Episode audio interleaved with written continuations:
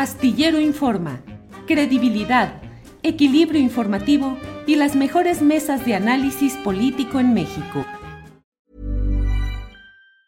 Planning for your next trip? Elevate your travel style with Quince. Quince has all the jet setting essentials you'll want for your next getaway, like European linen, premium luggage options, buttery soft Italian leather bags, and so much more. And it's all priced at 50 to 80% less than similar brands. Plus, Quince only works with factories that use safe and ethical manufacturing practices. Pack your bags with high-quality essentials you'll be wearing for vacations to come with Quince. Go to quince.com slash trip for free shipping and 365-day returns. Hey, it's Ryan Reynolds, and I'm here with Keith, co-star of my upcoming film, If, only in theaters May 17th. Do you want to tell people the big news?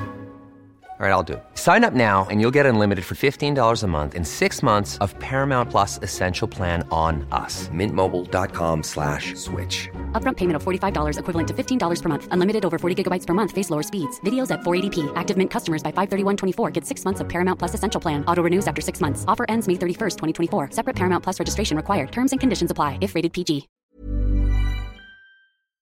Astillero Informa, credibilidad, equilibrio informativo y las mejores mesas de análisis político en México. Es que Fernando Rivera Calderón. Compañeros, queridos amigos, qué gusto saludarlos. Este, hoy vestido de informe presidencial para que para que Ana Francis se burle eh, con toda este, franqueza de, de esta atuendo. Gusto saludarlos. Gracias, Fernando. Horacio Franco, buenas tardes. Horacio, que va en trayecto, según lo que estamos viendo. Saludos. Ana Francis Moore, buenas tardes. Hola Julio, ¿qué tal? Pues yo aquí apreciando a los diablitos que rodean al pollito, que por fin, a, muchas salidas del closet esta semana, y esta es una muy buena, míralo, por fin ya, ya, ya nos deja claro al, que al pollito no le hablan un angelito y un diablito, le hablan derechito, derechito, dos diablitos. Horacio Franco, tal vez se oye un sonido que tal vez sea el del aire sí. en, uh, en, el vehículo. Algo se escucha eh, constante. Eh, por ahí, por ahí se oye ese, ese ruidito. Sí, o quizás bien, Horacio, si apagaras tu micrófono sí, cuando. Cuando no estés hablando. Exacto. Ah. Todo apagado. Lo que pasa, si me ya, escuchan, ahí es que quedó voy ya. en un trayecto. Ya muy bien. Okay voy en un trayecto de, de Chetumal a Belice y es de, ahora sí que tuve que el, el, internet aquí en Belice está muy lento entonces espero que me escuchen bien. Voy a quitar mi imagen para que tengan este, no sé si me escuchan bien ustedes yo los escucho muy mal pero eh, pues voy entendiendo así a cuenta gotas lo que dicen pero pues aquí voy aquí voy ya rumbo a la ciudad de Belice voy a dar un concierto eh, voy a ver a Marta Zamarripa la queridísima Marta Zamarripa, que es embajadora acá. Sí, va, va, voy a hacer un... Bien, bien, bien, muy bien. Gracias, Horacio. Los 40 eh, años del de cuadragésimo aniversario de relaciones con Belice. Entonces, bueno, aquí voy a estar en Belice hoy, en la noche tocando. Muy bien, Horacio, muchas gracias. Ana Francis, Fernando, Horacio, ¿quién quiere responder? ¿Alguno de ustedes es zurdo? No. Yo medio sordo. Sordo. Y yo medio gordo. Pero bueno. Eh, todos, o sea, yo les digo, por ejemplo, yo de chavito era, yo, yo era zurdo y pues por razones familiares y regionales había la historia de un cura que decía que los zurdos éramos del demonio y que teníamos que obligarnos a escribir con la derecha porque era la mano correcta para cumplir con todo. Entonces, te los pregunto porque hoy estamos un poco en esta historia de lo que son las izquierdas y las derechas. Fernando Rivera Calderón, ¿cómo ves a la derecha mexicana en este episodio con Vox española? Híjole, bueno, pues eh, un episodio muy lamentable de, esta, de esta vida en el siglo XXI, donde todos pretendíamos que íbamos a ser muy modernos y que la tecnología y la ciencia iban a dominar y de pronto se nos aparecen los caballeros de la cabeza cuadrada, ¿no? Este, a, hacer un documento donde además redescubren un enemigo que muchos incluso los mismos comunistas yo creo que ya creían enterrado, eh, y, reviven un enemigo imaginario.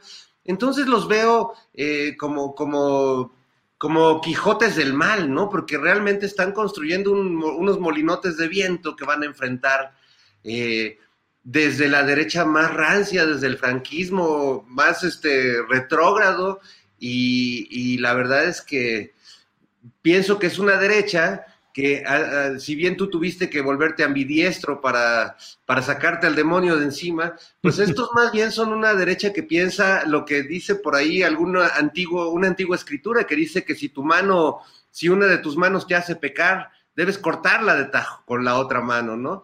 Y veo a esta derecha con esa idea de, lo que significa la vida pública y la política, ¿no? Que ellos vienen a cortar manos y a, señalar a los pecadores y a tratar de restablecer algo que gracias a, los a, esta sociedad contemporánea creemos que está enterrado, pero no del todo, no del todo. Se sigue asomando una manita haciendo ¡Heil! Este, de, la, de la tumba y eso es peor que, que el regreso de los muertos vivientes. Gracias, Fernando. Ana Francis, decías que esta semana o en estos días ha habido muchas salidas de closet. Mm. ¿Te refieres a esa salida de los panistas al closet de la ultraderecha? Pues sí, es decir, me parece que hay varias capas por donde verlo. Es decir, hay una narración hecha por esta gente a partir de construir un, un enemigo imaginario que es el comunismo, ¿no? Que ya nadie habla de comunismo. Y es una narración que le sirve para comunicarse con un determinado sector de la sociedad que necesita esa narrativa. Y esa es la que me preocupa. Es decir, si hay un determinado sector de la sociedad y un sector del PAN que necesitan esa narrativa y que creen que esa narrativa es posible todavía. Y esa narrativa, pues convertirla en Estado, convertirla en gobierno, convertirla en un contrato social, etcétera. Bueno, yo tiemblo, obvio, porque esa narrativa a mí me mata, me mata no de forma este, metafórica, me mata de forma real, pues, ¿no? Em, y entonces ante ese tipo de narrativas, por supuesto que tiemblo. Y, me parece que estamos viendo un escenario similar a como cuando Trump este, empezaba a decir las barrabasadas que decía, y de pronto empezaron a salir una serie de personajes a declarar públicamente, recuerdo muy bien, esta entrevista, em, soy muy mala con los nombres, pero esta entrevista de este personaje, eh, un empresario norteamericano que constantemente estaba diciendo que había que expulsar básicamente a toda aquella persona que no fuera blanca de Estados Unidos, que lo entrevistó Jorge Ramos. Y era una entrevista seria, me explico, o sea, lo decía en serio, pues, ¿no? Este, eh, y que dicen, no puede ser que estemos viendo eso. Y claro, no es, o sea, el tipo se atreve a ir con Jorge Ramos a decir eso porque hay un presidente en ese momento que tiene una narrativa similar y eso por supuesto que tiene consecuencias y es, este, es, una serie de reacciones en cadena. Eso hace que, em, que haya mucho más racismo, mucho más discriminación, mucho más muertes hacia personas no blancas, no heteronormadas, etcétera, etcétera. Y eso es bien grave, pues, ¿no? Lo grave más allá del osazo que hicieron estos impresentables, es el sector de la población que piensa así. Yo me pregunto, ¿hay un sector de la población que piensa así? ¿Cuáles son las razones, tratando de ser empática, que están necesitando de este constructo social en el que vivimos, que no les responde, que les genera mucho ruido, que les parece muy desordenado? Em, pues son las preguntas que yo me haga. Agradezco sin duda la salida del closet de los panistas, porque entonces pues dejan claro que en este momento del PAN, porque ojo, no me parece que esa sea la totalidad del PAN, ni mucho menos, pero en este momento del PAN estamos viendo un momento muy de ultraderecha, muy gangsteril, muy yunquista, y eso es bien peligroso, ¿no? Gracias, Ana Francis. Eh, Horacio Franco, ¿qué es lo que debemos temer de la ultraderecha? ¿Finalmente es una postura ideológica o hay acciones concretas que afectan a la convivencia social? Mira, eh, para mí, espero que me escuchen bien. Sí. Eh, todo esto va más, perfecto, todo esto va eh, más allá de la estupidez o de, la, de, la, de lo imberbe de esta gente que, que en México quiere adoptar y adaptar una, una, el momento histórico de una ultraderecha europea, que si, que si bien eh, podrían tener los mismos paradigmas, ¿no? las mismas conductas, eh, no, no, tenemos ni queriendo la misma circunstancia México que, que, que Europa y que, que, la derecha europea, ¿no? que la ultraderecha europea. Es decir, no se puede ni comparar.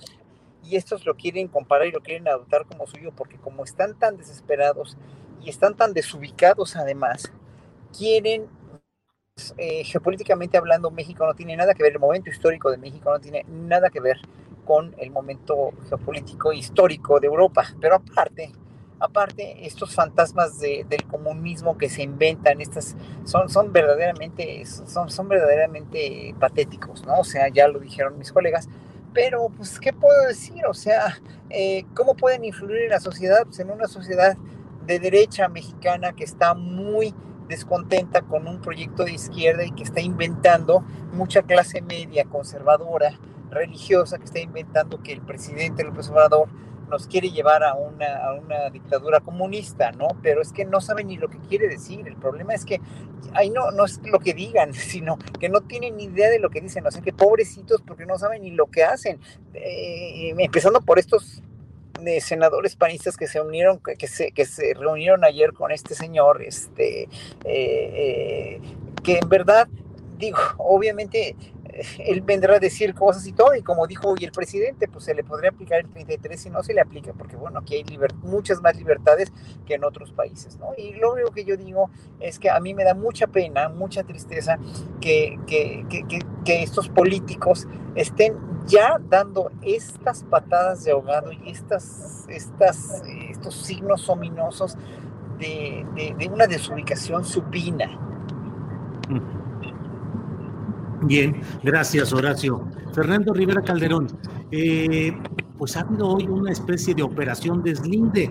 Hasta el propio Felipe Calderón ha dicho que está mal todo esto. Algunos panistas, priistas, porque estuvo ayer ahí presente en este acto con Santiago Abascal, estuvo presente un priista guerrerense, Manuel Añorbe Baños. ¿De veras se pueden deslindar o es solamente que les cayó tanta tanto rechazo social que dijeron, pues vamos eh, tratando de evadir esto, pero en el fondo sigue la firma de 15 senadores de 29 del PAN en ese documento. ¿Puede realmente políticamente deslindarse Acción Nacional de esta ultraderecha como Vox España o están en la misma sintonía finalmente? No, sí, mira, yo creo que no se pueden deslindar, aunque borren los tweets y hagan estas, sí. estas prácticas de, de alejamiento de, de, de ese primer momento que tanto les llovió, porque el PAN siempre, siempre ha sido eso y siempre ha respondido a esas eh, ideas, ¿no? De, de, ideas políticas, ideas de cómo, cómo se debe llevar a una sociedad, cómo se debe dirigir la política pública, la política económica. Ahora que escuchaba a Horacio Ana, pensaba que justo en eso, que eh, quizás nosotros nuestra generación vivió un poco el espejismo del PAN como un partido de oposición legítima, porque el PRI llegó a instalarse, a enquistarse de tal modo que realmente el PAN creció como oposición y generó algunos personajes que quizás no representaban esta, esta mochería y este radicalismo ideológico como Carlos Abascal, por ejemplo. Ahora que está de moda otro Abascal, bueno, pues recordemos a, a nuestro Abascal local, que era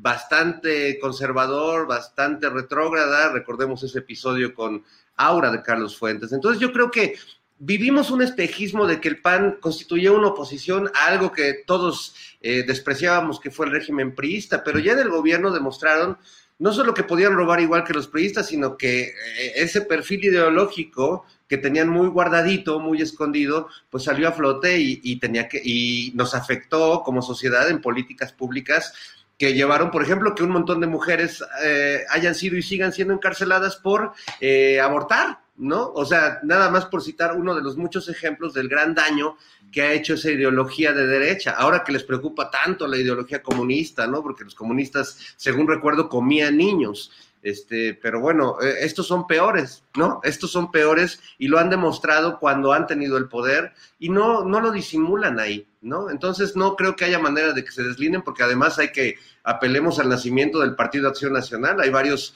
eh, textos muy interesantes sobre cómo surge justo a partir de estas ideas de, fascistas, eh, que tuvieron mucho eco en México, además con personajes como el mismo José Vasconcelos, que recordemos que era eh, colaborador y si no mal recuerdo, hasta editor de uno de los suplementos o, publicaciones de, corte fascista que se distribuían en México.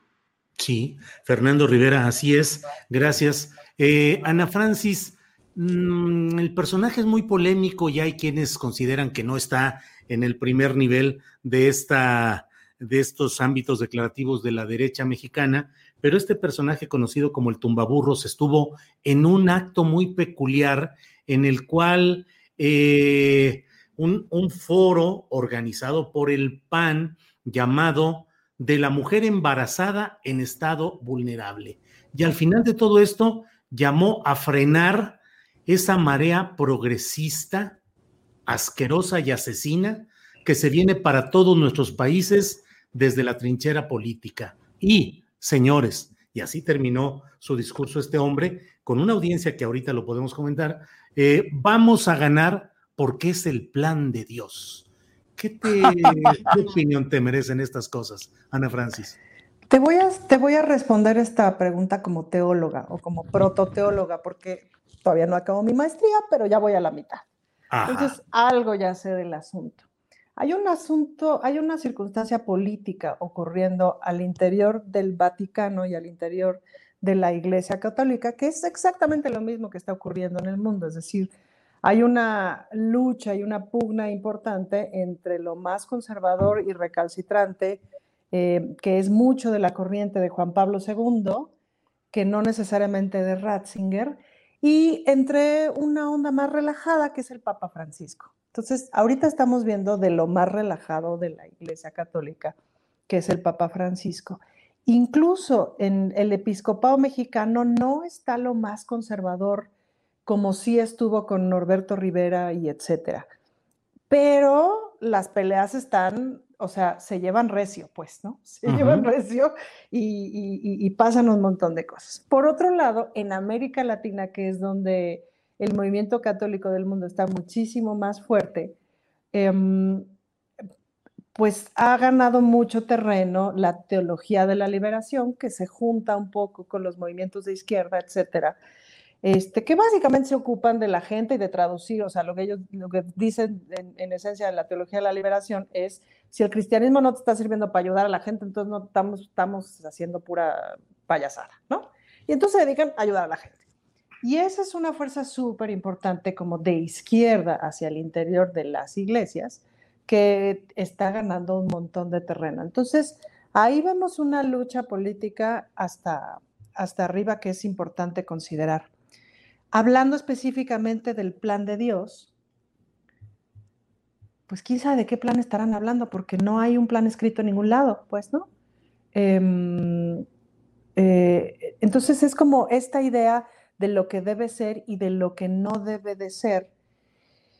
Ay, y, y pues otra vez es una idea cooptada por un determinado grupo de hombres heterosexuales generalmente blancos, urbanos, etcétera, que tienen una idea de mundo. Y fíjate que si te das cuenta, ahorita, ahorita que, me, que me les ando moviendo más en el mundo político, podríamos dividir a los políticos, permítanme hacer esta división para este ejercicio, en dos tipos de políticos. Quienes vienen de los movimientos, de los partidos, de las luchas, del territorio, del no sé qué, no estoy hablando que sean mejores, estoy hablando de que vienen de ahí y quienes están tocados por Dios para decidir sobre el destino de las personas. Entonces, pues sí, este grupo que dice el plan de Dios es este, pues claramente está tocado por Dios. Dios les habla y les dice cómo es el plan y en ese plan pues es que sean dueños de un montón de cosas, entre ellas los cuerpos de las mujeres para definir si tenemos hijos, si no tenemos hijos, cuándo los tenemos, y abortamos y no abortamos, si cogemos y no cogemos, con quién cogemos, con quién nos relacionamos, etcétera, etcétera, etcétera. Y claro, están aterrados porque no hay manera de que la marea verde se detenga, porque es un asunto de esclavitud. Es decir, el o sea, de alguna manera rápida podríamos definir el feminismo, es el día en que las mujeres nos dimos cuenta que vivíamos con esclavas, aprendimos a hacerle así al grillete y a ver, tú te pondrías un grillete de nuevo, pues de tarugas nos lo ponemos. Entonces, la marea verde o sea, no se va a detener, al contrario, es absolutamente exponencial y va, pero con todo. Y pues están aterrados en ese sentido, porque además pues la única manera de, detenerla es con la violencia y por eso estamos en este estado de violencia. O sea, la guerra contra el narco, las guerras internas, este estado de, medio guerra es un sano hijo del patriarcado, pues, ¿no? Pues indefendibles, pero otra vez ah, están saliendo del closet y se agradece. Porque de verlos educaditos y portándose bien, pero por detrás dando el ramalazo, pues luego uno dice, híjole, no supe ni por dónde me llegó. Cambio así, pues ya los tienes bien ubicados, ¿no? Pues sí, Ana Francis, gracias. Horacio Franco, se me hace que sigue ahí. ¿Nos escuchas, Horacio? Sí. Bueno, me parece que ya dejó el vehículo y ya está instalado en alguna sala, en algún lugar del aeropuerto. Horacio, ¿nos escuchas? No, sí los escucho, estoy en el hotel, estoy entrando al lobby del hotel, ya me dieron el password de la, de la, este, del wifi para conectarme ahorita, nada más acabo de, de, contestar la pregunta que me vas a hacer y este, y, ya voy a estar con ustedes en mejores condiciones. Sí, señor, sí, señor, muchas gracias. Hablábamos de este señalamiento de este personaje conocido como Tumbaburros, que estuvo en este foro internacional 2021 llamado En favor de la mujer embarazada en estado vulnerable. Ahí compartió micrófono con Santiago Abascal, el líder de este grupo de ultraderecha español, el partido Vox. Estuvo también Agustín Laje, que es eh, pues una especie, uno de los principales ideólogos de la derecha, él es argentino, estuvo Yulén Rementería, el anfitrión veracruzano, panista, y Lili Telles, que fue senadora, llegada primero por Morena y ahora pasada al PAN. ¿Qué te parecen estas mezclas de ideologías o de posturas políticas, lo que reflejan y lo que indican, Horacio? Pura fina persona, no más comento que pura fina persona. Sí, sí, tiene razón Ana Francis. Y hay una cosa aquí con este personaje Tumbaburros y con todos los personajes que como rémoras, como lapas, como, como simplemente como, ah, eh, como, como, como borregos, van, se van con el mejor postor, se van con el mejor postor que les puede ofrecer o popularidad o dinero o, simplemente sus cinco minutos de gloria porque no tienen nunca nada que decir, ¿no? O sea, un personaje como he visto que es este Tumbaburros o cualquier, o la misma Lili Telles, que es una persona que realmente no tiene ninguna carrera profunda en, en, la política y que está ahí por oportunista, no, en verdad, dan, vuelvo a decir lo mismo, se están aprovechando una coyuntura de un español que viene aquí a mostrar su momento histórico y su pensamiento total y absolutamente retrógrado y como dijo, dijo Ana Francis, machista, totalmente de un hombre blanco, caucásico, que quiere imponer su verdad, además su religión, además sus preceptos de una religión que no son los, que no son los reales, si conoces el cristianismo y conoces la palabra de Dios como dicen ellos, ¿no? O sea, si me da tristeza el tal Abascal, me da verdaderamente más pena gente como Lili Telles o gente como este tumbaburros que no tiene nada que decir ni nada que ofrecer y finalmente nada más están ahí como remoras. ¿Qué es lo que están haciendo? Están tratando de frenar un movimiento de regeneración de un país que está liderado por, o sea, lo más fuerte que tenemos es López Obrador y, eso tenemos que reconocerlo, ¿no? Ojalá que hablemos del libro, porque ahorita me lo traje acá, me lo estoy leyendo, lo fui a comprar ayer porque sí es un libro muy interesante que está sintetizando todo el pensamiento obradorista y todas las conductas que está haciendo este gobierno, que con no todas estamos de acuerdo, no estoy de acuerdo con los, lo de los el trato de los migrantes haitianos ahora, hoy por hoy, no estoy de acuerdo con muchas cosas, ¿no? Se me, se, me hace que no, no están haciendo bien todas las dependencias, pero el cambio de timón ahí está. Y esta gente lo que quiere es, a como de lugar, frenarlo, ¿no? O sea, sí, sí, sí, sí, o sea, la actitud pueril de una Lili es que primero estaba con López Obrador y luego con esa furia de, verdaderamente fuera de lugar, está eh, ahí eh, eh, uniéndose a este tipo de cosas, con este señor poniendo como pretexto a las mujeres, a la, no, no sé, se me hace verdaderamente más que patético, ¿no? Yo creo que yo no tengo nada que decir, son conductas verdaderamente pueriles, verdaderamente dan pena y dan lástima. Horacio, gracias. Si quieres, podemos mientras te acomodas, si quieres quitar la imagen, aquí te guardamos tu lugar y cuando tengas ya todo conectado, ya estamos aquí puestos. Como tú lo desees, aquí estamos, Horacio. Gracias. Sí, señor. Bien. Eh, bueno, eh, Fernando Rivera Calderón, le, ya, ah, yo pensé que ya, ya se había ido también Fernando, dije, ahora nomás eso falta. Aquí estamos, aquí estamos. Hasta Perucho llegó, miren, hola. Ándale, hola, hola, a ver, un ladridito de, aprobación aquí, de que todo va bien. Fernando, ¿leíste? Está muy atento escuchando el programa. Sí, sí, sí. Fernando, ¿leíste, has leído el libro del presidente López Obrador o has eh, escuchado o leído algunos comentarios sobre él? ¿Me escuchas, Fernando? Fernando, Fernando. Mira, es como, la, es como en la secundaria cuando te dicen, cuando te dicen, pero sí leíste la tarea. Y mira, sí, se hace sí, güey. Sí. Se hace güey, míralo. Eh, es que no, me han obligado, porque ya ves que dicen que ahora que te están obligando a leer el libro del presidente como, como, dogma de fe. no, no, no he tenido la oportunidad de leerlo todavía, pero digamos que creo que todos nosotros hemos leído al presidente eh, en su persona, en su actuar cotidiano, en su ideario, ¿no? Que además él siempre aclara que los poetas buscan sorprender con las palabras y, ir por nuevos caminos y que los políticos repiten siempre los mismos mensajes para, para llegar a calar con ellos, cosa que el presidente eh, lo ha demostrado eh, de manera contundente, ¿no? No tiene un discurso demasiado amplio, ¿no? Su, su, discurso es básicamente el mismo que hemos escuchado desde hace 20 años por lo menos, eh, y no se ha movido mucho de ahí, pero vaya que ha calado, vaya que, que esa, esa repetición en la política, eh, además con convicción y con conciencia de lo que está diciendo, eh, tiene peso y,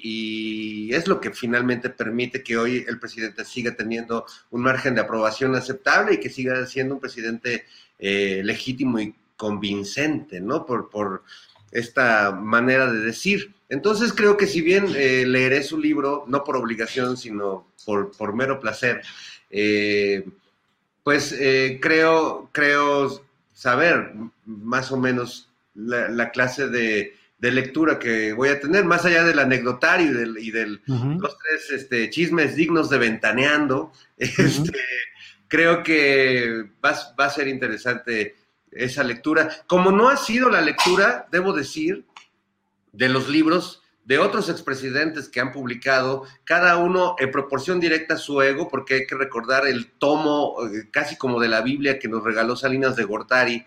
Este, no sé si tú lo terminaste de leer, Ana o Julio Horacio, pero la verdad es que era, yo, yo terminé usándolo para detener una mesita que quedaba chueca y el libro de Salinas quedó muy bien ahí. Este, pero en general, los, los presidentes no suelen escribir buenas memorias o buenas experiencias sobre su, su trabajo y creo que en este caso, por, por, los adelantos que he leído del libro de López Obrador, pues es un libro muy este, confesional, muy recordándome el tipo de literatura o de testimonios que daba Julio Scherer padre, no el hijo que hoy está tan, tan de moda, sino esos, esos libros breves y muy sabrosos de leer que publicaba don Julio Scherer eh, cuando todavía era director de proceso e incluso en esa etapa en la que se retiró, pero seguía publicando obra. Así es, Fernando Rivera Calderón. Ana Francis Moore, si quieres hablar sobre el libro, si es que lo leíste o lo que hayas escuchado de comentarios, o sobre el tercer informe del presidente López Obrador que fue rendido en estos días anteriores. Fíjate que sobre el libro no te voy a hablar porque no te lo he leído y entonces nada más te voy a ah. hacer trampa. Pero lo que sí puedo decir de la capacidad del presidente como contador de historias es que tiene su ritmo, ¿no? Pero sin duda que es un tipo muy interesante y siempre me llama mucho la atención como esta necesidad, como necesidad permanente de contarnos la historia, y ahí sí con H mayúscula, de México. y en ese sentido cómo percibe este periodo, eh, este periodo de la historia de México en este, este cuarto capítulo de un montón de capítulos que habrán por venir, pero sin duda que concibe este cuarto capítulo como el momento en donde se da un torzón para otro lado, pues, ¿no? En donde, en donde le damos al torzón hacia, pues hacia un poquito de izquierda, porque es que tampoco es como que se puede tanto en este sistema mundo. Em, ahora, respecto al informe, pues me parece que, o sea, el informe comienza con todos estos videos que nos empieza a lanzar el presidente en las redes sociales, en donde se repiten un montón de logros y se repiten un montón de cifras. Juntaría yo el informe con este hilo de Twitter que hizo Patricia Armendaris, en donde, que se llamaba Muy Calladitos, ¿no? Que, todo el mundo un poquito lo vimos, en donde habla justamente de toda la serie de logros que ha tenido este gobierno durante los tres años y de cómo la prensa no saca nada de eso.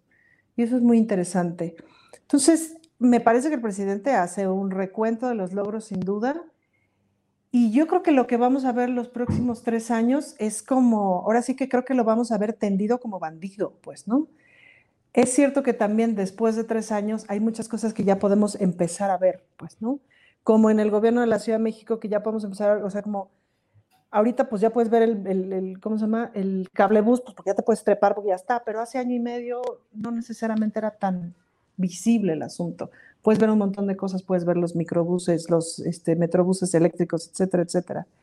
Entonces, tendrían que venir tres años de franca cosecha, tendrían que venir tres años de, de, una consolidación de una reforma energética y si me apuras, pues tendría que venir una reforma fiscal importante. Yo veo a un presidente y también se nota en el informe, pues con muchos más pelos de la burra en la mano, si se me permite la expresión, Em, con mucho más claridad de las condiciones en las que se encontró el país, mucho más orden, mucho más un, un, un It's that time of the year. Your vacation is coming up. You can already hear the beach waves, feel the warm breeze, relax and think about work. You really, really want it all to work out while you're away. Monday.com gives you and the team that peace of mind. When all work is on one platform and everyone's in sync, things just flow wherever you are. Tap the banner to go to Monday.com. Ever catch yourself eating the same flavorless dinner three days in a row? Dreaming of something better? Well, HelloFresh is your guilt free dream come true, baby. It's me, Kiki Palmer. Let's wake up those taste buds with hot, juicy pecan crusted chicken or garlic butter shrimp scampi. Mm. Hello Fresh. Stop dreaming of all the delicious possibilities and dig in at HelloFresh.com. Let's get this dinner party started.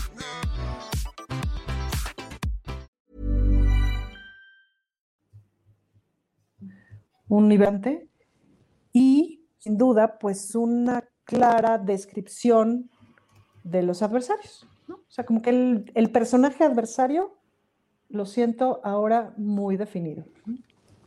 Bien, Ana Francis, muchas gracias. Horacio Franco ya está de regreso, reinstalado por allá donde anda de viaje. Eh, Horacio, mmm, el tercer informe del presidente López Obrador y las perspectivas para el segundo y último trienio de su mandato. Dice Ana Francis que cree que se va a ir tendido como bandido, utilizando la expresión de velocidad, no de otra cosa, pero de que se va a ir pues ya con toda la fuerza y toda la velocidad. ¿Qué opinas, Horacio?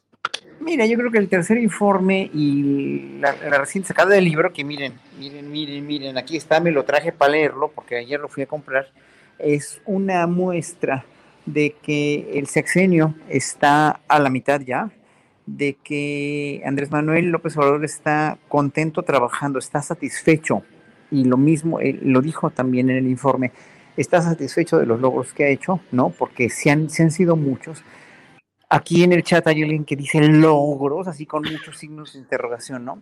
Y sí, son muchos logros, porque si en verdad vas leyendo el libro y vas oyendo todo lo que, lo que, lo que le restregó en la cara finalmente a los opositores que hizo, todos los récords que sí, son, son, son récords que están ahí, que no, no son, que no son este, no son mentiras, o sea, no, un estadista, un presidente como Andrés Manuel López Obrador no se, va a, no se va a sacar datos falsos de la manga para engañar al pueblo mexicano, eso sabemos que no, porque una persona que ha viajado tanto por todo el país, que ha visto tanto y que le entregaron un país tan devastado y tan, tan sofocado por la corrupción como se lo entregaron, no va a estar mintiendo ni inventando cosas, ¿no? Ahí, ahí, ahí, ahí yo creo que todo mundo que tenemos un poquito de dos, de más de dos dedos de frente, sabemos que López Obrador es una gente que no va a mentir nada más porque no está tratando ya de hacer campaña eso que dicen que quiere hacer, seguir haciendo campaña, no.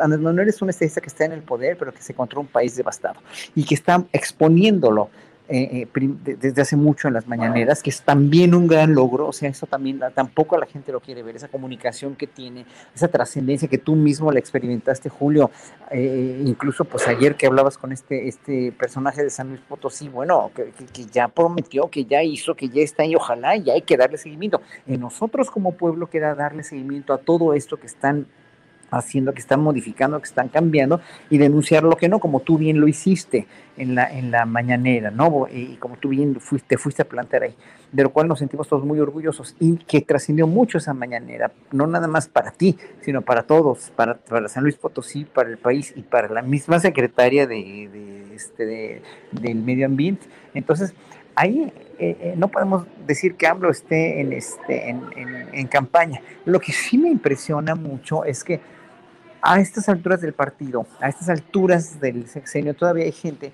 que, este, que, que, que, quieren, como, este Max Kaiser, que yo tampoco lo conocía, que vi un video de él, que, que en verdad dices, bueno, tanta mentira, tanto, tanto tratar de demostrarlo a partir de mentiras y a partir de, de, de, de cosas que te inventas, que no son, que sabemos que no son pues tienen un fin, ¿no? O sea, tienen el fin, el mismo de la ultraderecha, el mismo de esta gente resentida que en, este mismo, en el libro está AMLO diciéndolo, ¿no? Todo el tiempo está, está refrendando toda su, su, este, su desconfianza y todo lo que los la, oposición y los intelectuales orgánicos han tratado de, de, no nada más desde este sexenio, sino desde antes, ¿no?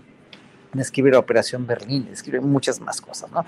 Eh, yo creo que a estas alturas del sexenio y lo que falta del sexenio, lo que, lo que viene es afianzar mucho y ojalá que como tú bien dijiste la otra vez, ¿no? Hace dos días o tres, dijiste muy enfáticamente y muy, muy, este, muy acertadamente, que le va a costar más trabajo hacer reformas más grandes, más trascendentes por la, aritmética de la, de la composición del, del, Congreso, pero obviamente, bueno, tiene a un, a un, paladín ahí en la Cámara de Senadores, que es Olga Sánchez Cordero, que sí es jurista, que yo mismo lo dije la vez pasada en esta misma mesa, no es una política, pero es jurista y va a saber muy bien afianzar a donde tenga que afianzar las reformas que quiera hacer Andrés Manuel y este, en ese sentido, perdón un poco de ruido aquí, pero bueno, este, en ese sentido, lo veo un poco, lo veo un poco difícil llegar a hacer reformas más trascendentes siempre y cuando obviamente haya un este haya un, un seguimiento muy puntual de los diputados y de los senadores para poder unirse y hacer que estas reformas trasciendan. Y, y bueno, yo lo veo en mi punto de vista muy personal, se me hace un poco enfermizo estar viendo quién va a ser el sucesor ahorita cuando apenas estamos a mitad de sexenio. Como les dije la vez pasada también, un presidente no es desechable, ¿no? Este, este sexenio más que ninguno, es, es, más bien es menos desechable que ningún otro de los presidentes tenga la popularidad que tenga y se cuente como se cuente, porque Calderón también era muy popular a estas alturas de su sexenio, o, el mismo Vicente Fox, lo que, lo que aquí me importa la popularidad o el grado de, o, el porcentaje de popularidad que tenga un presidente como, como, eh, como, como AMLO, pero lo que importa es realmente lo que está haciendo por el país y las reformas y la trascendencia de todo este cambio de rumbo que está dando, es lo que nos debe interesar a todos los mexicanos. Y, y bueno, espero que obviamente la segunda mitad de su sexenio sea, o sea, ahora sí que voy derecho, no me quito, pero en un momento dado que sí este, se cuide mucho de toda esta, de toda esta, de, de toda esta, pues, esta infestada de, de, plaga que hay, ¿no? Que es la gente que no quiere que esto llegue, llegue a buen fin o a buen término. Gracias, Horacio Franco. Eh, Fernando Rivera Calderón, entre otros de los movimientos que se han dado en el gabinete del presidente López Obrador, está la salida de Julio Cherer Ibarra en medio de mucha imprecisión inicial, las filtraciones, eh, declaraciones de funcionarios de Palacio Nacional de que eran rumores publicados en la prensa, en fin, y finalmente sale el... Ah, el, eh, el consejero jurídico, que ha sido un cargo con mucha fuerza y mucha presencia en anteriores administraciones. ¿Qué opinas de esa salida y crees que esto está eh, López Obrador afianzando un nuevo equipo y una nueva intención política, en dado caso, rumbo a qué? ¿Hacia dónde estaría encaminándose esta nueva conformación? Adán Augusto, eh, Sánchez Cordero en el, en el Senado, como presidenta de la mesa directiva y ahora la salida de Julio Scherer y siempre subsisten las especulaciones de que vienen más cambios. ¿Hacia dónde crees que vaya toda esta recomposición política, Fernando? Chuc, chuc. Tu micrófono, pollito. Perdón, perdón. Eh, eh, es que estoy peleándome aquí con Perucho que quiere, que quiere opinar y. Hay que dejarlo, vamos a dejarle también su sección a Perucho. Digo, en todos los en muchas casas están participando las voces caninas. Así es, así es, le vamos a dar su espacio. Pero bueno, mira, yo creo que es, un fenómeno interesante porque además a, la mitad del camino, eh, pues es, es pertinente una reconsideración del equipo que te va a acompañar y del enfoque que va a tener esa segunda parte de gobierno. A mí me parece muy claro que toda la primera parte de, estos primeros tres años de, la 4T, del gobierno de López Obrador, han sido, eh, por un lado, de resistencia, ¿no? A, los embates de los nuevos críticos, de, la, de todas las resistencias que han surgido a partir de, los movimientos políticos que ha hecho. Eh, y por otro lado de, consolidar las, reformas y propuestas que como él dijo en su informe, pues va a ser muy difícil revertir eh, en términos políticos y muy poco, eh, pues no sé, muy poco afortunado para quien pretenda revertir esos logros, que son logros sociales, tangibles y que, y que bueno, son parte de la, de la aprobación que tiene el presidente. Pero, eh, pues el presidente que es un, ser completamente, un, son politicón, eh, pues también entiende que estos tres años que vienen eh, son de hacer política de una manera diferente y ha movido sus alfiles de manera de poder tener brazos, o, oídos, eh, ojos en, otros, en, otros terrenos de donde se da la política nacional. La salida de Julio Scherer no estoy seguro si corresponde a ese movimiento natural de las aguas a medio, a mitad de sexenio y teniendo la sucesión eh, hacia adelante. No, no, no termino de tener claro y tampoco le creo a, los especuladores este, que además se precian en las redes sociales de tener la información confirmada y de haberla dicho antes de que casi casi el presidente la pensara, este, antes de que Julio Scherer, ellos ya tenían la exclusiva, ¿no? En este periodismo, este, que pretende ser bueno a partir de, dar primero la nota, lo que quiera que eso signifique, aunque comience siendo un rumor. No sé si la salida de Scherer obedece a, la misma razón por la que Olga se va al Congreso y, entra Adán a la Secretaría de Gobernación, pero más allá de, de cuáles son las razones, pues me parece que es la salida más dulce, más tersa y más amorosa que hemos visto en este sexenio y que pues yo creo que muchos, muchos de los funcionarios que han dejado de ser parte de esta, de esta administración a lo mejor hubieran deseado ese, esos abrazos y esos, y esos gestos de amor incondicional. Gracias, Fernando Rivera Calderón. No sé si ya lo hemos comentado aquí alguna otra vez, pero eh, hay un portal informativo español que yo suelo seguir y leer, eh, que es eh, Contexto y Acción su dirección es ctxt.es, contexto y acción. Y el lema de ellos, pues es simplemente encantador, Fernando, Ana y Horacio. Dice, orgullosas de llegar tarde, a las últimas noticias. O sea, eh, nada de estarse peleando por ser los primeros en dar la noticia. No, este es un portal de análisis, de mucho contexto, de mucha reflexión y entonces pues orgullosas de llegar tarde a las últimas noticias. Ana Francis, así están. Ana Francis Moro, ¿cómo van las últimas noticias respecto a lo que sucedió en la Ciudad de México con la protesta de alcaldes opositores al gobierno obradorista en la Ciudad de México y que devino en un, pues, en un sangrado nasal o, o facial de una de las participantes de la señora Lía Limón. ¿Qué has sabido? ¿Cuál es, cuál es el contexto? ¿Cómo valoraste ese hecho y esas circunstancias políticas?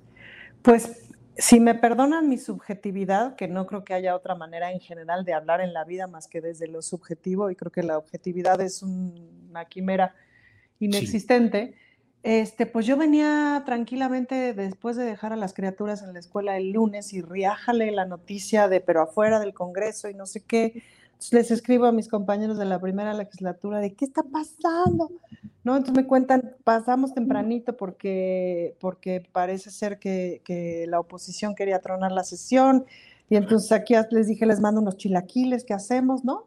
Estábamos en esa onda, luego sale Lía Limón a las redes a decir, no, que ya no había granaderos y su nariz sangrante y tal, ¿no?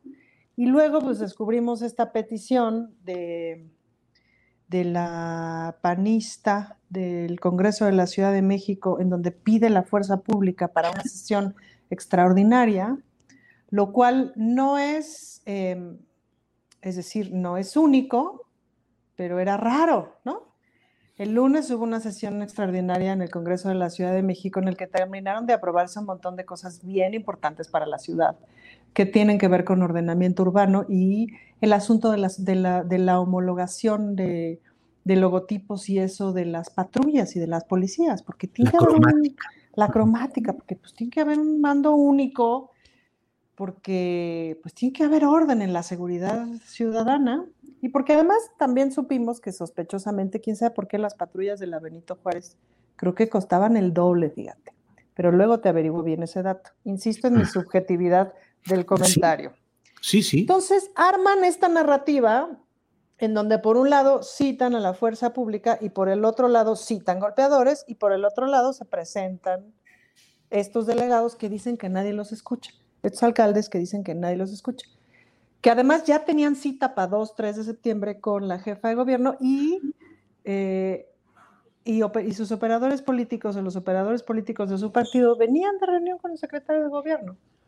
Entonces, y en este zafarrancho, pues ocurre el sangrado de Lía Limón, que no está claro todavía bien de dónde viene el fregadazo, si fue que se topó con el, o sea, que se le aventó al escudo del policía, si su colaborador le dio un relojazo, o si alguien llegó y mocos, ¿no? Todavía Sí. están las averiguaciones y ya presentaron su denuncia. Pero eso digamos que crispa la circunstancia, es decir, polariza. Sí. El miércoles por la mañana nos desayunamos, que ni siquiera nos desayunamos porque fue muy temprano, con la noticia de que el Tribunal eh, eh, Federal Electoral tumba la, la diputación de José Luis Rodríguez, quien era el coordinador de la bancada para esta segunda legislatura de la bancada de Morena, ¿no? Que pues fue un golpe bajo porque lo hicieron a las 2 de la mañana del día, ¿no? O sea, a la medianoche, digamos, de la noche previa al día que tomábamos protesta, como, ¿no? Entonces era un golpe para el grupo parlamentario. Afortunadamente, pues nos agarraron en un buen momento. El grupo parlamentario está bien, está entero. Hemos hecho un montón de trabajo como de unidad, etcétera, en este mes previo. Entonces, pues nada, se hicieron los movimientos que se tuvieron que hacer. La vicecoordinadora subió a coordinar la bancada. Otra compañera, Guadalupe Morales, pasó a ser vicecoordinadora. En fin, este movimiento sin, sin mucho problema. Pero así llegamos a la, a la instalación del Congreso de la segunda legislatura.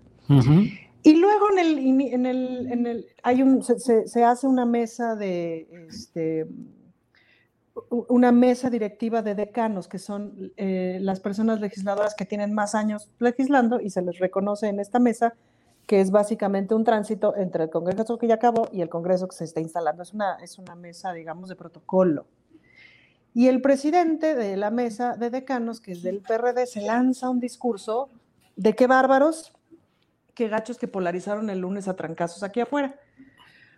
¿No? Y luego este, manda, manda a un receso que dijo que era de una hora y que fue de tres, y cosa que yo además agradecí mucho haberme sentado junto a don Héctor Díaz Polanco, que además de ser todo un sabio y todo un intelectual del cual hay mucho que aprender, es la persona más divertida del planeta. Entonces dijo, bueno, es que a estos panistas no se les puede creer ni el tiempo de este, ni el tiempo de receso, porque se tardaron el triple los desgraciados, ¿no? Entonces, ajá. Y luego ya se pudo instalar el Congreso. Y al día siguiente, o sea, ayer, no, no, ya nos vimos con la jefa de gobierno y no sé qué, y todo bien, y borrón y cuenta nueva, y shalala, shalala. Previo a un mensaje que dijo la, que sacó la jefa de gobierno en sus conferencias, que dijo, pues hay que ponerse a trabajar. Ahora sí que para teatros hay teatreros. Así es. Hay que ponerse a trabajar. Entonces, ¿qué es? Un teatro. Y un mal teatro, además, ¿no? Un teatro. Entonces, hasta allá llega mi análisis esta semana. Este, así va a estar, ¿no? O sea, mi conclusión de la semana es, ay, Ana Francis, pues así va a estar. Esta gente se va a dedicar a hacer teatro, a estorbar, y bueno, pues vamos a ver qué se puede hacer, ¿no? Bien, Ana Francis, muchas gracias. Horacio Franco, dicen que algunos, eh, sobre todo eh, del área del sur del país, dicen, lo mejor de todo es lo peor que se va a poner. Es decir, ahí vienen cosas y vienen circunstancias que pueden ser cada vez más complicadas.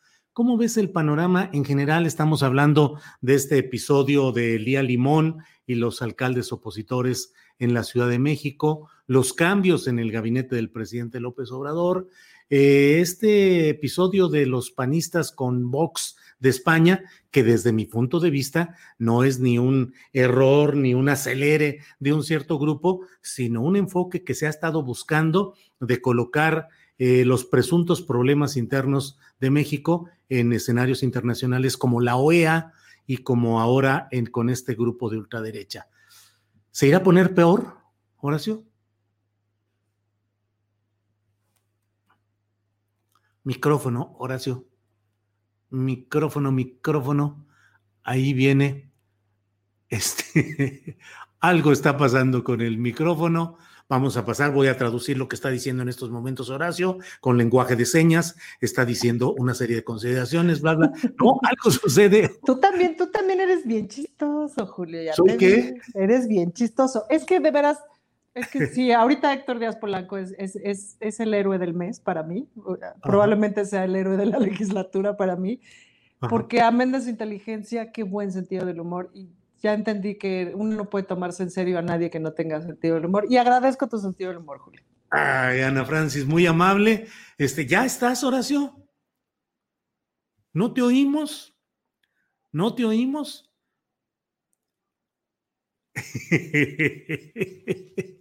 para que vean, para que vean que este programa tiene de todo. Tienes que hacerlo a señas. Bueno, ya se fue, seguramente se va a reconectar. Fernando Rivera Calderón, estamos ya en la parte final del programa y siempre decimos que los postecitos para algún anuncio, invitación, recomendación, decía Ríos, escribía, decía, este, mentadas de Mauser, exigencias de cobradores, lo que hubiera, de lo que tú desees, Fernando. A ver, ahí está ya Horacio. ¿Nos escuchas, Horacio? Yo los escucho bien, pero estaba ya, ya Bueno, cedo la palabra a Horacio y, y quieres ya luego me... Fernando, sí. Horacio, ah. eh, ¿escuchaste la pregunta de que decía yo si esto se pondrá peor? Sí, sí. Adelante, sí, escuché todo y aparte, escuché todo, pero alguien aquí en, en, en, en tu equipo muteó mi micrófono y luego ya no pudo volver a entrar, pero bueno, yo estaba con mi micrófono bien, pero bueno, quién sabe qué pasó. Pero bueno, son las, redes sociales, digo, las, las internets que a veces nos traicionan. Mira, eh, yo le quería contestar a Ana Francis primero Y, yo como que se lo quise advertir desde que iba a ser diputada, es que esto pasó también en la cama, en la asamblea este, constituyente. Reventaban las sesiones, reventaban las sesiones, reventaban las sesiones, y no era, no era la oposición panista ni, ni, ni, ni priista, porque ellos eran minoría. La mayoría que era morena reventaba las sesiones por muchas otras razones pero finalmente todo siempre en, en, las cuestiones de las cámaras, en las cuestiones de los poderes legislativos, no nada más de México, sino de todo el mundo, siempre van a ser grandes teatros y siempre van a ser grandes dramas también, porque finalmente a Morena y a mí me tocó ver cómo alguien del PRD le quitó sus curules de enfrente en la constituyente cuando tenía Morena mayoría y los pasó hasta atrás. Y una persona que hoy mismo está en Morena, ¿eh? o sea, estaba en el PRD. Morena era mayoría y le tocaba estar hasta el frente porque era mayoría y esta persona quitó todos los curules antes de que todos los, este, los, los, gafetes de Morena y los pasó hasta atrás para que no estuvieran hasta, hasta, hasta adelante. Pero bueno, así son los políticos y ese es, el, es una cuestión de, sí, un político yo creo que también tiene mucho de melodrama, de melodramático y de actor, porque en verdad este, eh, a veces los vemos de un lado y a veces los vemos del otro y no sabemos qué pensar. Pero bueno, respecto a esto que me decías, ¿no? que si se puede poner peor yo ¿qué, ¿qué, es ponerse peor? A ver, vamos a pensar con la cabeza fría, porque también le voy a contestar a un, este, a un, a un internauta aquí del chat que se llama Heloknar, que me, que me dice que por favor, que yo que tengo aquí voz contigo y con el auditorio y con el programa, que mencione también las cosas malas del gobierno de López Obrador, como las, las trazas que supuestamente hay en ejército, con el, con el Banco del Bienestar y del Ejército, como Bartlett y como muchas otras cosas, ¿no? Lo que yo mencioné de la de, la, de la, las agresiones a los migrantes haitianos, etcétera, etcétera, que muchos y la, mayoría de nosotros no está de acuerdo o lo ve con asombro o lo ve como un poco una piedrita en el zapato para el gobierno de Andrés Manuel López Obrador. Pero ¿qué es lo que debemos ver eh, con una cuestión más, más global, más general, más, más este, ya realmente más objetiva, ¿no? Y es que, por ejemplo, y no nada más es un ejemplo, es una realidad de la cuestión, de la, de la, de la, de la moneda, por ejemplo, que no se ha devaluado. Eso ha sido una gran ganancia, ¿no? Una, un, de veras un resultado de que tenemos unas finanzas sanas, del no endeudamiento, que también lo tenemos, de, eh, obviamente de, este, de las remesas, que aunque no sea un logro del gobierno, obviamente eso no lo propició el gobierno, sí ha ayudado mucho a incentivar el consumo y a que este país no se hunda económicamente. Sí, gracias a los mexicanos que trabajan afuera, pero bueno, finalmente la mayoría de los mexicanos que trabajan afuera son mexicanos que dan su vida por este país y que quieren además el bien para el gobierno de este país, quieren que le vaya bien a Andrés Manuel. Y fíjense, o sea, también muy, muy, muy tremendamente el INE no los deja votar, ¿no? Muy, muy, eh, de veras, eh, eh, eh, terriblemente, muy injustamente. El INE no ha expedido las credenciales de elector o no les da facilidades para que voten y los consulados les ponen muchas trabas también porque hay una corrupción generalizada no nada más en, en este, en, en, las instituciones de adentro del país, sino también en las de afuera, ¿no? que se dejaron permear por la corrupción en secciones y secciones. Eso no se va a acabar de la noche a la mañana, ya lo sabemos, pero el inicio está, o sea, la mecha está encendida.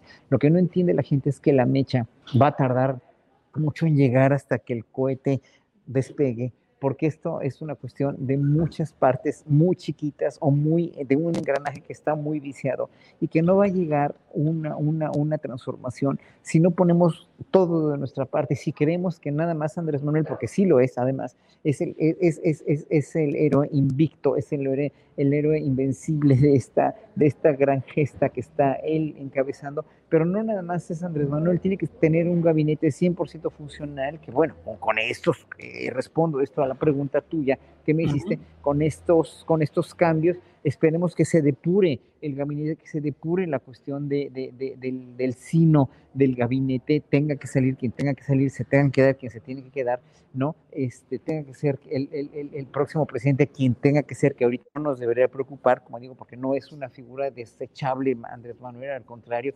Entonces, eh, visto desde ese punto de vista, no es que yo sea optimista a lo pendejo, no, yo lo que quiero ser es objetivo y ver qué tenemos ¿Qué hubiéramos podido tener con otros gobiernos? ¿Qué tenemos hoy por hoy con la cuestión del sistema de salud, el sistema de vacunación, la cuestión de la política exterior, la cuestión de la economía, la cuestión de la macroeconomía, la cuestión de todo lo que se está haciendo y qué, este, qué, hacia dónde vamos? Yo no veo que esto se pueda poner peor porque finalmente no estamos ya como en el punto de para regresar a un, a un gobierno como el que los que teníamos antes. O sea, y eso sí sería ponerse peor. Esto tiene que ir avanzando poco a poco, pero no es, no tenemos que recargarlo todo en la figura del presidente, sino en la figura de los, del gabinete, de cada uno de los miembros del gabinete y sobre todo nosotros mismos como ciudadanos, nada más.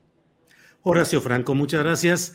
Fernando Rivera Calderón, ahora sí entramos ya en la parte final del programa, son las 2 de la tarde con 59 Se va, sí, se va, se va. Se va, se va, se va. Se va, se va. Eh, Fernando Rivera Calderón, el postecito, lo que desees agregar, por favor.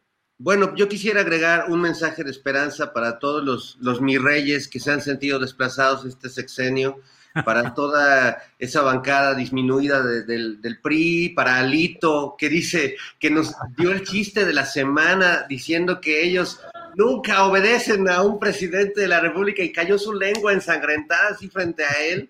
Fue un momento muy hermoso que le agradezco, la verdad. Y para toda esa generación de, de mis reyes, eh, les tengo una gran noticia.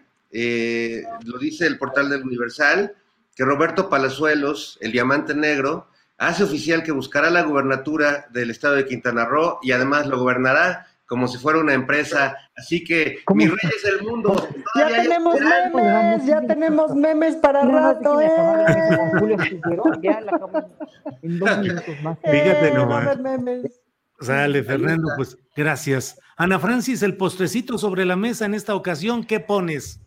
El postrecito sobre la mesa es la anécdota del final feliz porque en esta larga pausa del Congreso de las tres horitas, pues estaba mi señora ahí, mi señora que es la mejor aliada del planeta, y entonces le digo, vente, vamos a echarnos unas fotos aquí en el, ¿no? En tribuna, no sé qué.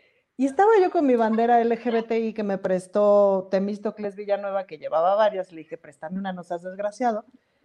Y entonces la verdad es que me tomé fotos con mi bandera, con mi bandera gay por todos lados, porque estaba muy feliz, Julio, porque la primera vez que entré a ese recinto, fue para molestar legisladoras para que aprobaran sociedad de convivencia, pues hace 20 años. Estaba muy feliz, no me di cuenta de lo feliz que estaba de eso hasta que estaba ahí.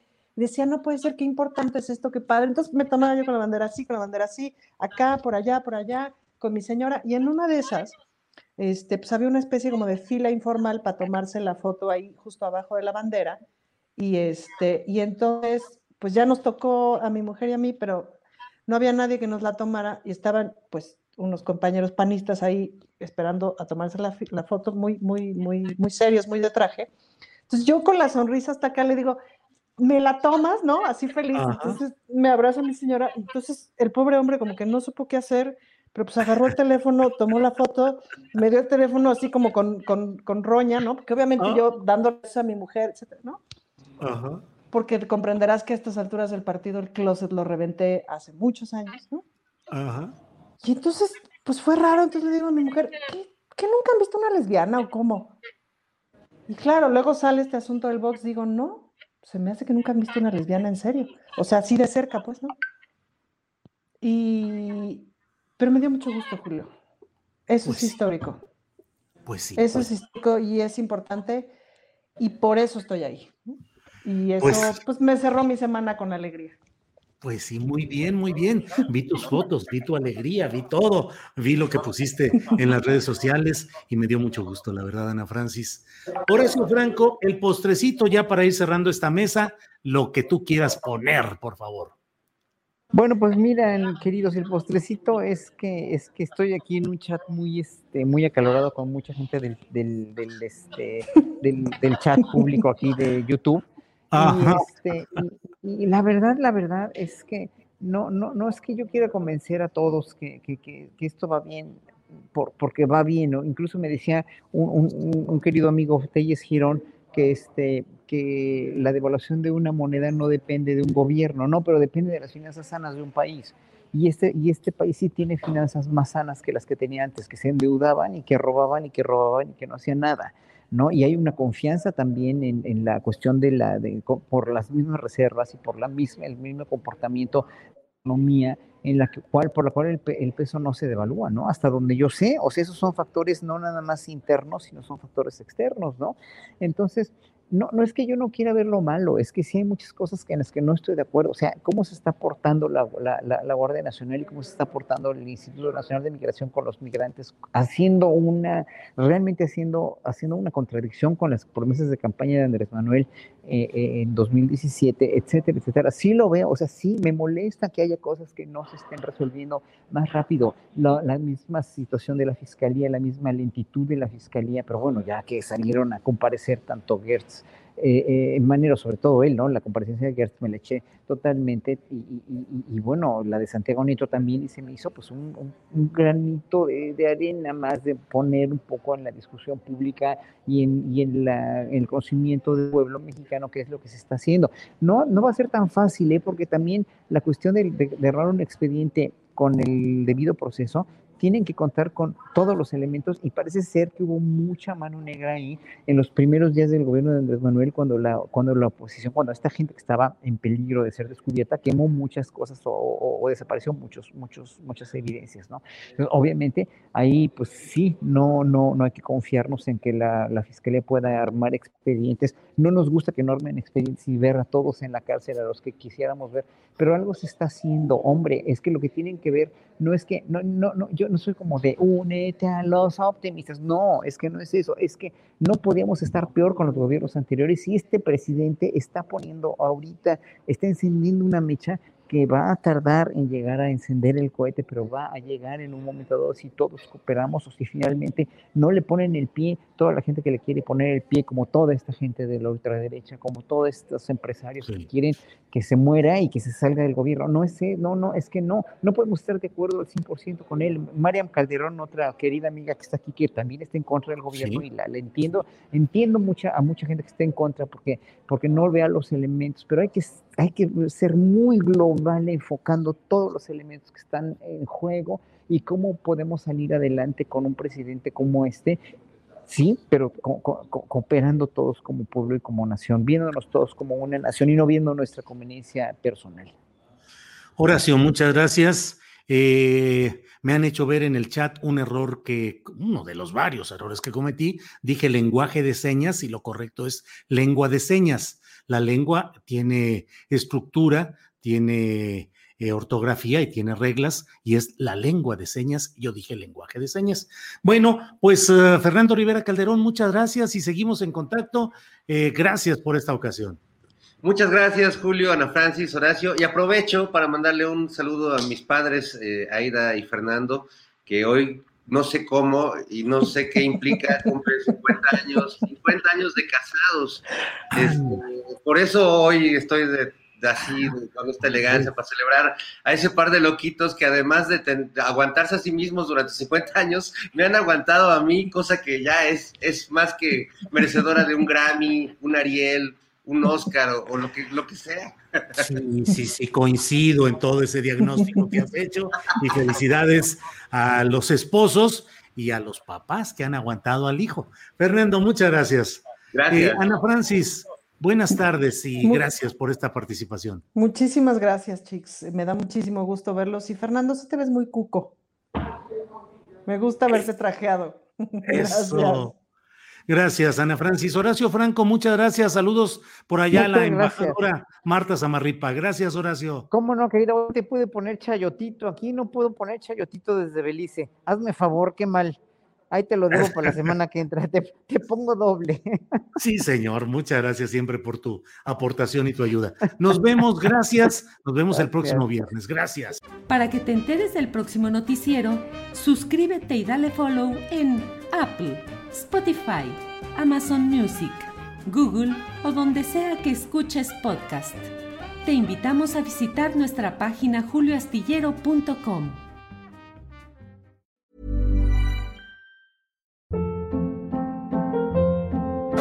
Hold up. What was that? Boring. No flavor. That was as bad as those leftovers you ate all week. Kiki Palmer here, and it's time to say hello to something fresh and guilt-free. Hello Fresh. Jazz up dinner with pecan-crusted chicken or garlic butter shrimp scampi. Now that's music to my mouth. Hello Fresh. Let's get this dinner party started. Discover all the delicious possibilities at hellofresh.com.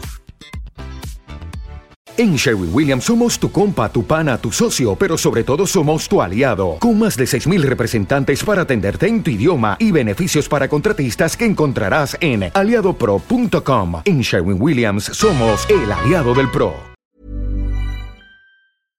Para que te enteres del próximo noticiero, suscríbete y dale follow en Apple, Spotify, Amazon Music, Google o donde sea que escuches podcast te invitamos a visitar nuestra página julioastillero.com.